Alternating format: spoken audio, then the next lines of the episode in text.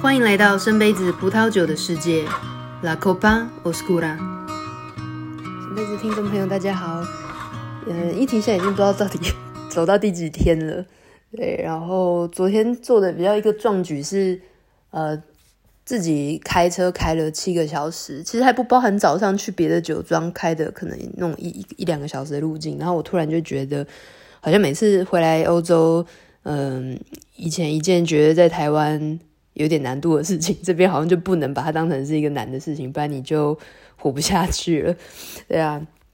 所以，但是其实这次我有觉得自己有点不自量力，嗯、在安排行程的时候，因为我真的想要把所有的酒庄都跑完，初估可能也也没有到全部啦，可是至少跑又跑了十十到十五个应该有，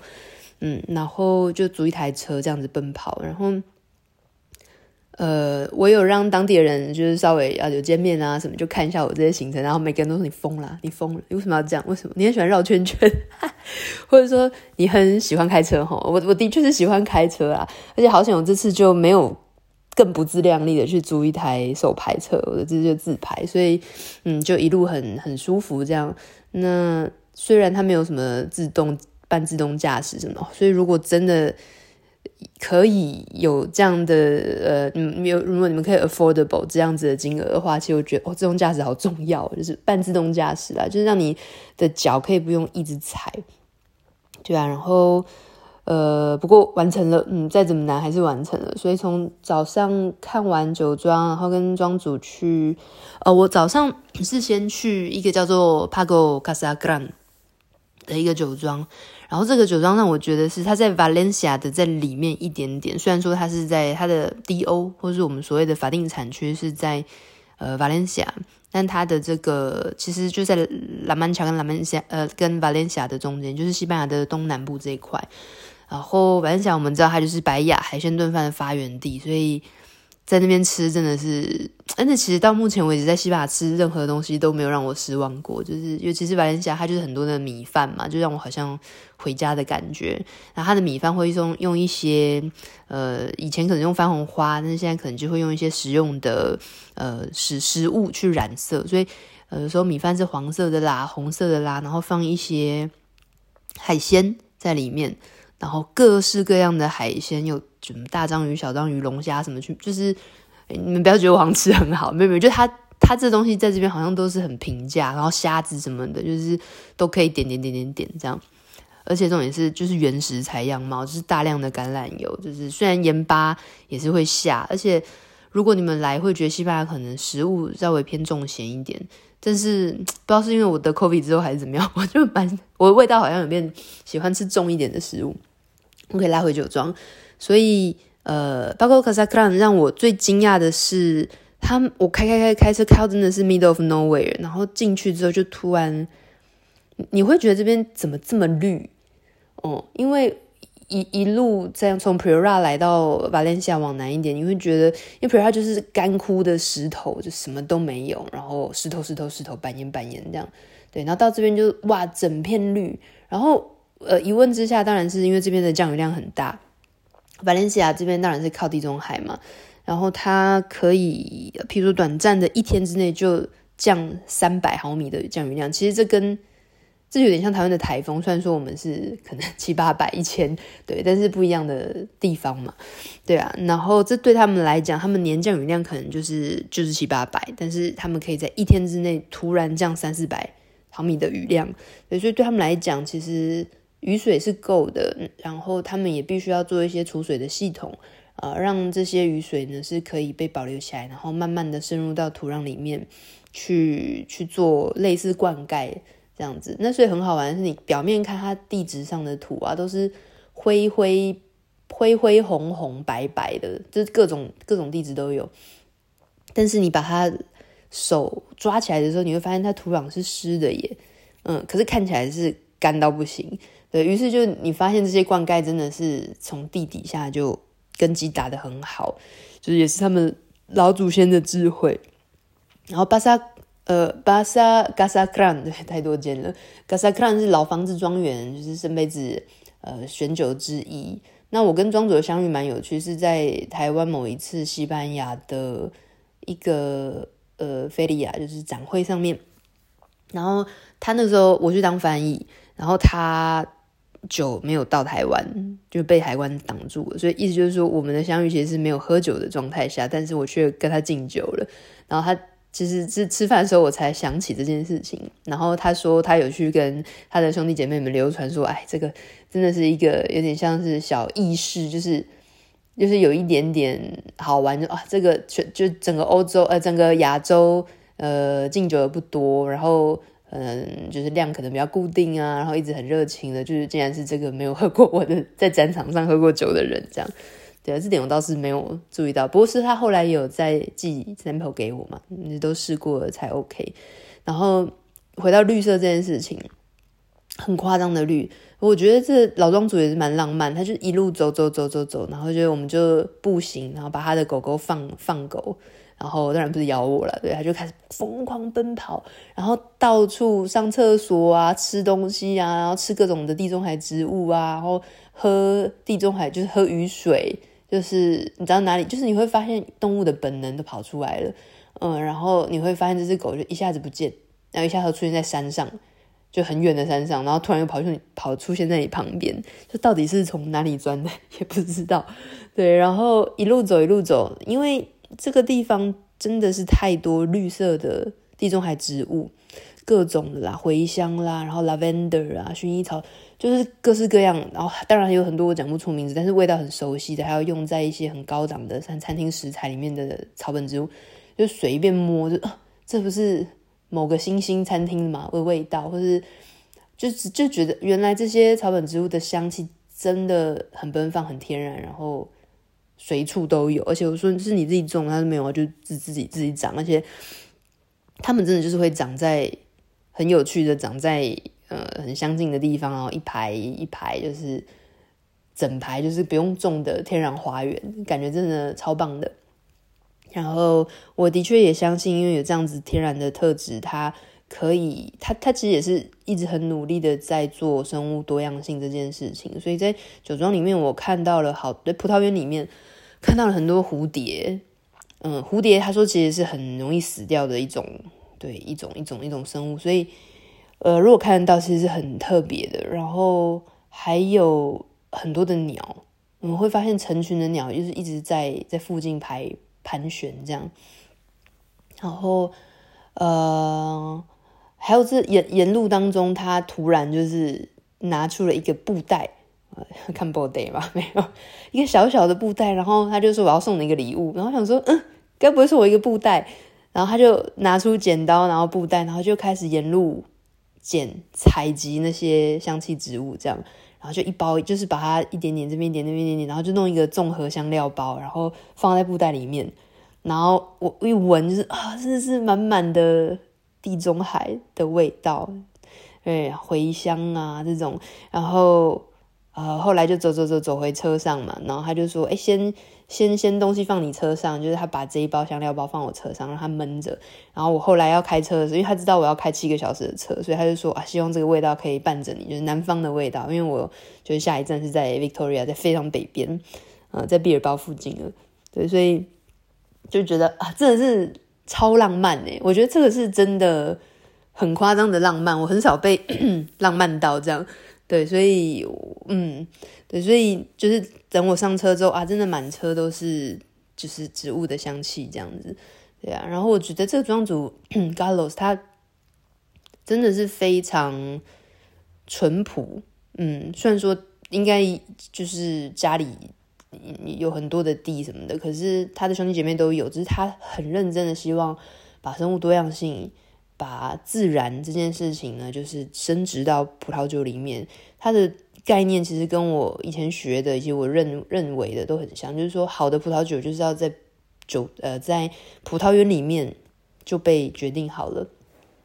对，所以他花了很多的心力在，譬如说在呃行距跟行距之间种不同的草，然后呃去做实验，然后让这些草呢会吸水。吸一些雨水，所以提升这个葡萄的竞争力。然后他很喜欢做草，呃，就是 cover，就是说把所有的田你会看到它就是满满的绿色。然后其实这是一种信念，嗯，所以当你觉得，呃，你你希望你的东西够天然，然后虽然雨水很多，但是我们就用这种天然的方式去去抑制雨水。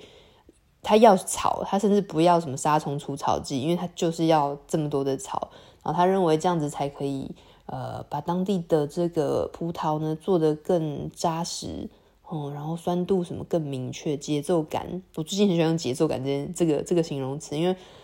我觉得，呃，气候暖化真的让很多很厉害的地方，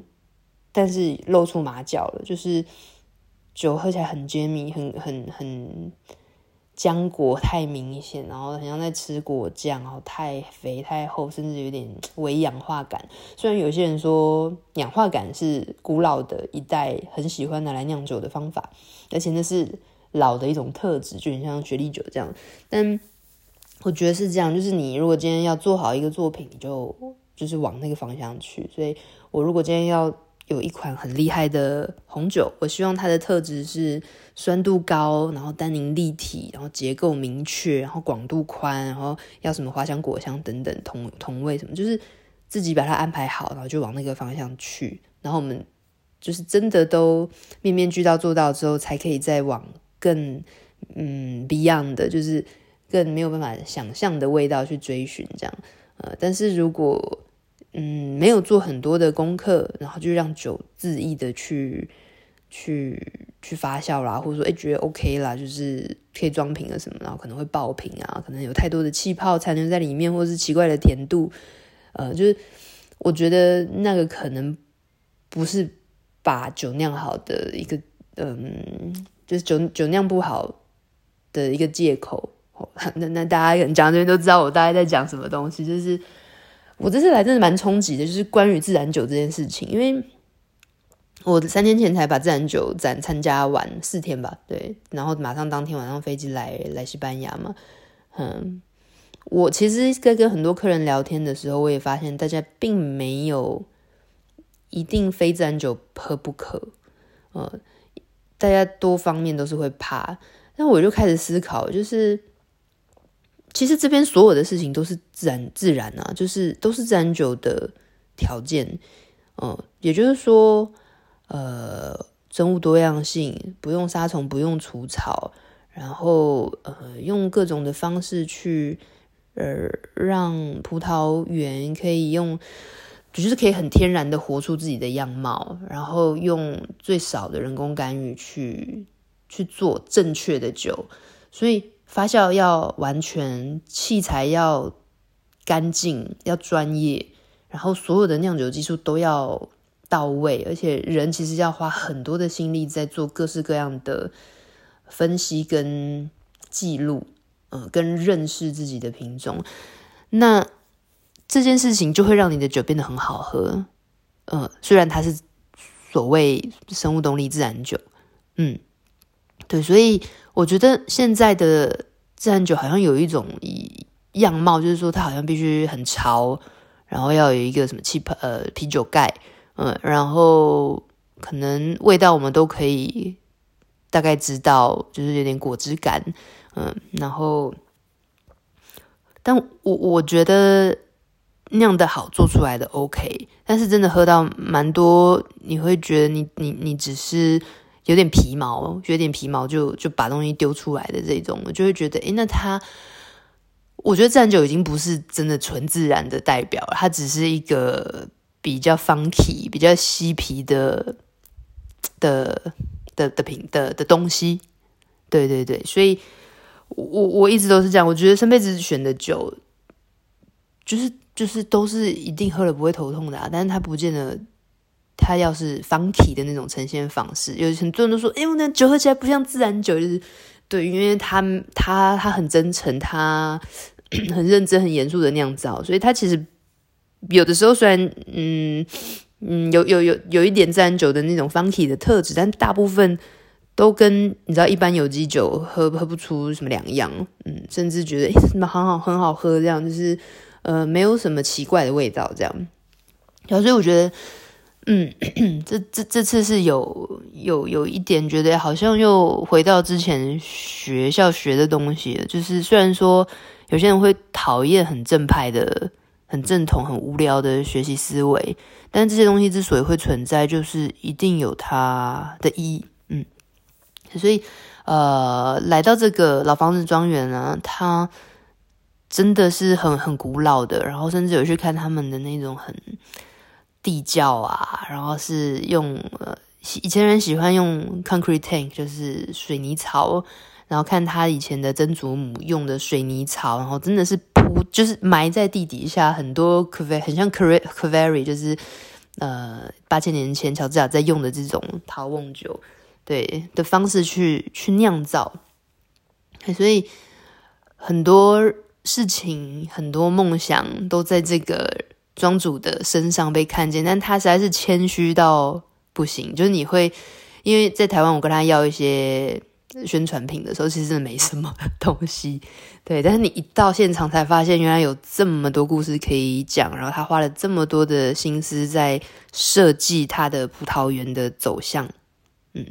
都是在讲葡萄园的事情。对。然后到酿酒的时候，反而他就因为你葡萄园做了很多事情，所以酿酒的时候你反而可以很轻松，就尊重这个自然，就把酒一五一十的酿出来，那一五是一十的告诉你这个环境的味道。嗯，然后他们有呃有有做菊酒，然后也有当然很多的红葡萄酒。那这边的特色是 Garnacha Tintorera，Tintorera 它是比较小颗粒的红肉款。嗯，那有些人会说哦，这个好像是 Alicante Bouschet 另外一个品种，但其实呃 Carlos 有特别说，他们有特别选不是 Alicante Bouschet，而是 Garnacha Tintorera。嗯，它的味道会比较集中，比较聚焦，然后那种呃草莓、樱桃、blueberry 这种蓝莓的味道会比较鲜明一点点。对，所以他会找一些自己喜欢的品种味道，然后来做酿造。然后还有一个比较特别，就是来到这边稍微东南一点点，我以为酒精度会很高，的确酒精度不低，可是那喝起来的酒的酸度根本就不像是。南部的酒这样，对，就是好好惊人。所以我发现，好的酒真的，一而再再三的验证都是酸度要有，然后节奏要明确，然后口感要很宽广，然后你会觉得最直觉的就是你会想要一喝再喝，一喝再喝，然后配食物单喝其实都可以，而不是然后喝一杯就呃没有记忆点或是没有感动哦。所以葡萄酒真的喝到后来就变得是。很直觉的，就是感动这件事情。嗯，好，那呃，昨天也开了七小时的车之后，到了北边的 Victoria，然后虽然已经快要不行了，可是呃，就是酒庄代表好朋友们还是就就约出去，所以这边因为你知道都是晚上九点之前才吃晚餐，所以我等于是早上七点起床，然后拜访两间酒庄，其实还真的，而且开七小时之后，真的还是绰绰有余，因为。这边的人真的就是很晚很晚在还在外面溜达，然后昨天 Victoria 是 Thursday night 学生之夜，所以哦好多学生在外面喝啤酒啊、跳舞啊，路上直接 street dancing 啊这种，就觉得好像回到二零零八年我在波尔多念书的时候。对啊，这老城通常都会有这样的特色，那也非常推荐大家来 Victoria，就是北边感受一下这种比较。冷冽，然后可能比较潮湿一点点，然后巴斯克的国家和非常有自己的那种，嗯，呃，自己的地域性，然后以及捍卫自己的特色。呃，明天呢，因为我要出门了，对，再来继续跟各位分享，呃，关于北边的呃西班牙，以及要前进 Rioja 了。